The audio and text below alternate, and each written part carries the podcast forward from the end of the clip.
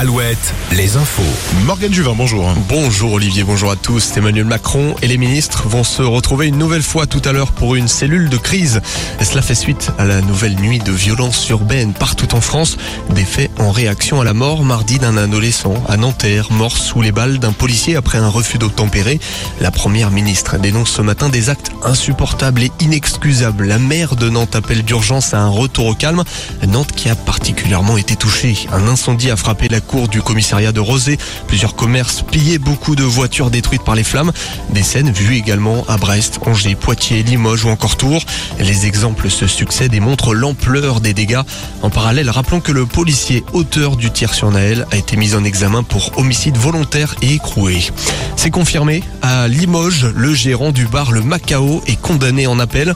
Le patron devra donc bien payer des dommages et intérêts, notamment aux pompiers gravement blessés lors de l'explosion. Pour rappel, le bar avait subi une déflagration en juin 2014 suite à une fuite de gaz. Le gérant s'était réfugié dans une réserve. Le sergent-chef des pompiers avait été soufflé par l'explosion, gravement touché.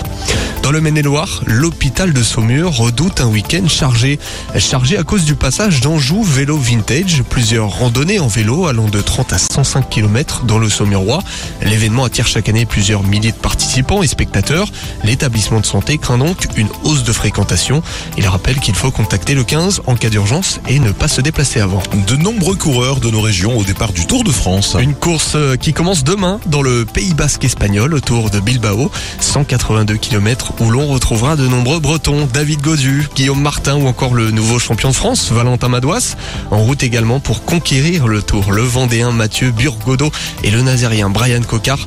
Le Tour passera très peu dans le Grand Ouest, seulement autour de Bordeaux et Limoges.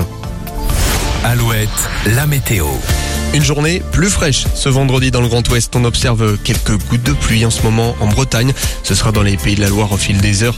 Ailleurs, le ciel est voilé et le restera. Côté Mercure, il fait donc moins chaud avec des maximales.